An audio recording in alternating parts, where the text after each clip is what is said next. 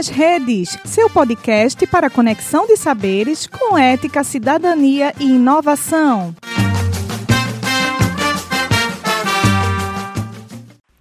Olá! Você conhece um pássaro chamado currupião? Essa ave tem a parte de baixo do corpo de cor alaranjada e chama a atenção por onde passa. Ela também é conhecida como sofrer. Seu canto é muito melodioso e possui a notável capacidade de imitar cantos de outras aves e também de reproduzir sons musicais. Essa é uma das muitas espécies de pássaros que são endêmicas da nossa caatinga.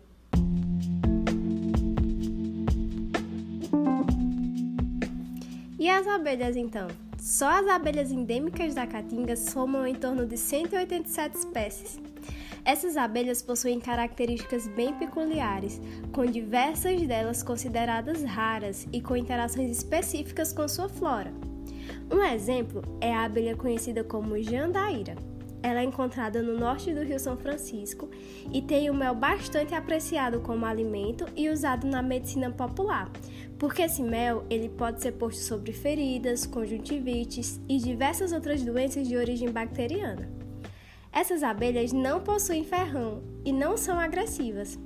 Uma das características das abelhas melíponas é a sua seletividade.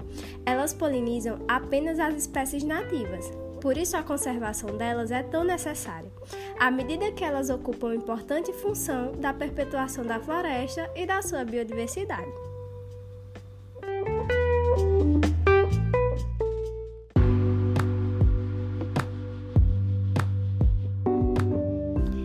Esse podcast será apresentado por Bruna Barbosa e Luiz Henrique Santos. Ele faz parte do projeto de extensão EduCombio, que tem a orientação da professora doutora Elaine Oliveira dos Santos Alves. Nesse episódio falaremos sobre o endemismo, especificamente sobre os animais endêmicos do Nordeste. Espécies endêmicas são espécies que ocorrem exclusivamente em uma determinada região geográfica, em um lugar específico. O oposto do endemismo é o cosmopolitanismo, que é uma condição na qual uma espécie ela é amplamente distribuída pelo mundo. E isso é bastante raro, pois a maioria das espécies estão restritas a uma região geográfica, seja ela ampla ou não. Uma espécie ela pode ser endêmica a um continente, a um país, a uma ilha ou qualquer outra região geográfica específica.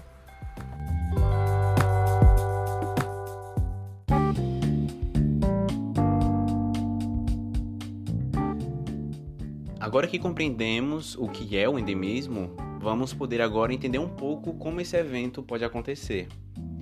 O endemismo ocorre a partir de alguns fatores, sendo um dos principais um evento chamado especiação, que é um processo onde um grupo que se destacou dos demais membros de uma população acaba desenvolvendo características únicas, né? ou seja, dando origem a uma nova espécie.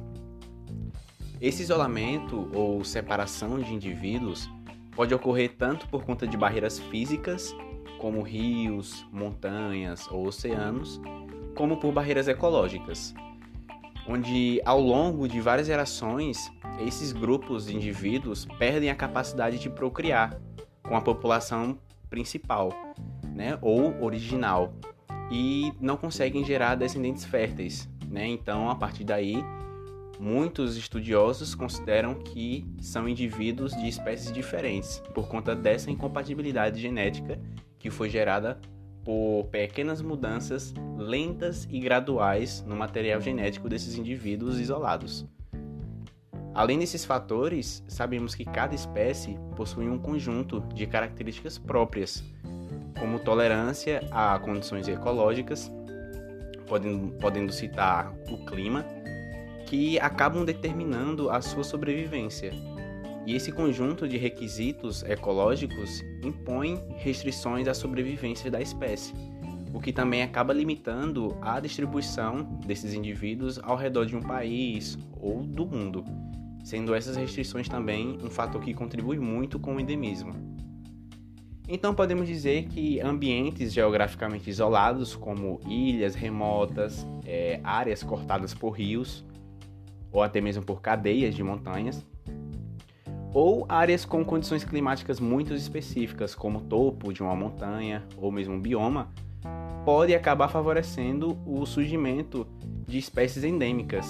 Né? E também é importante citar que essas regiões que possuem elevados índices de espécies endêmicas, podendo citar Austrália, que com certeza você já ouviu sobre espécies diferentes que vivem na Austrália, ou até mesmo a ilha de Madagascar, são chamadas de centro de endemismo.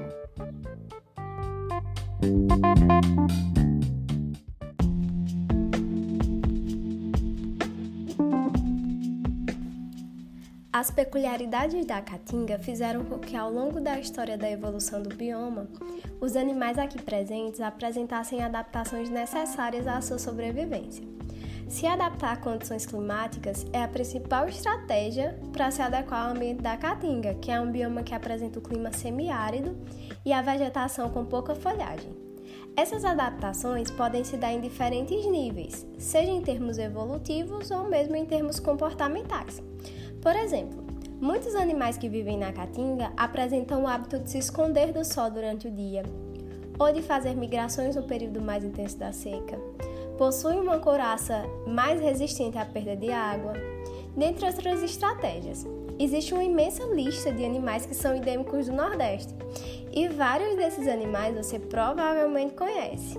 Vamos ver alguns exemplos. O caburé de Pernambuco, que é uma coruja, uma das menores espécies conhecidas no país. Tem 14 centímetros e pesa 50 gramas. É também uma das mais raras. O pintor verdadeiro, que vive na zona da mata, é uma ave de mais ou menos 13 centímetros que é super enérgica. Os machos se distinguem da fêmea pela cor da plumagem da cabeça. Os machos possuem a plumagem da cabeça azul e as fêmeas verde amarelado. Apesar do tamanho e da beleza dessas aves, não se engane, elas são super agressivas e sabem marcar bem seu território. A arara azul de Leá é uma ave que vive somente na caatinga e ela está ameaçada de extinção, sendo que sua principal ameaça está relacionada ao tráfico de animais e à destruição de seu habitat.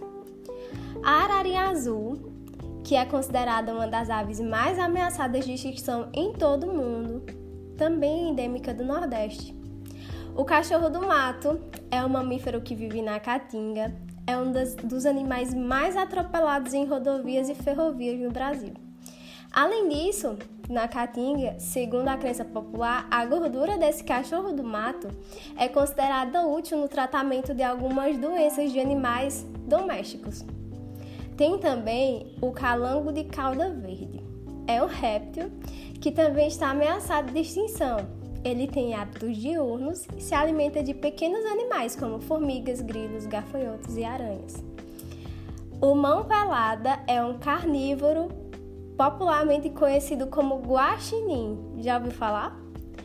Tem também o sagui de tufos brancos, que é endêmico da Caatinga, especialmente da região norte do Rio São Francisco o Tatu Bola, que foi o mascote da Copa do Mundo em 2014. Tem também o Carcará, a capivara, o macaco prego, o viado catingueiro e vários outros. E aí, conheceu quantos desses animais citados?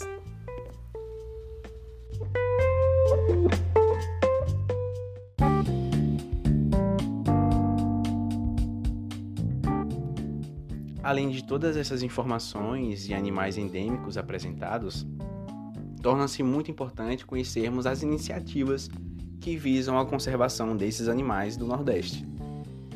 Dentre eh, essas iniciativas, podemos citar projetos e planos de ação nacional para a conservação.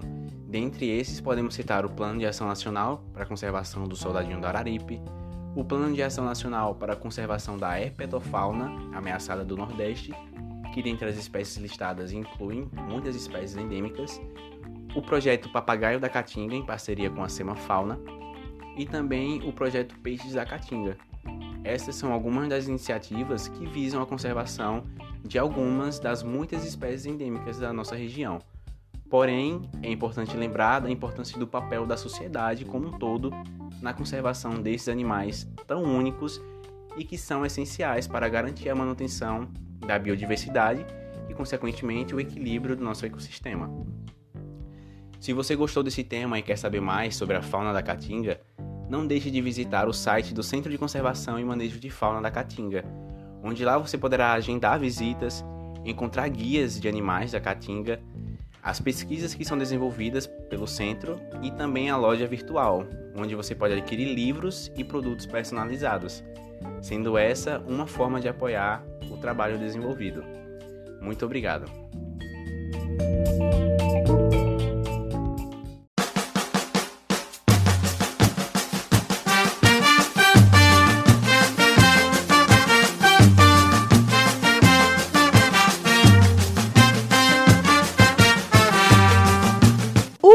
Nas redes, seu podcast para conexão de saberes com ética, cidadania e inovação.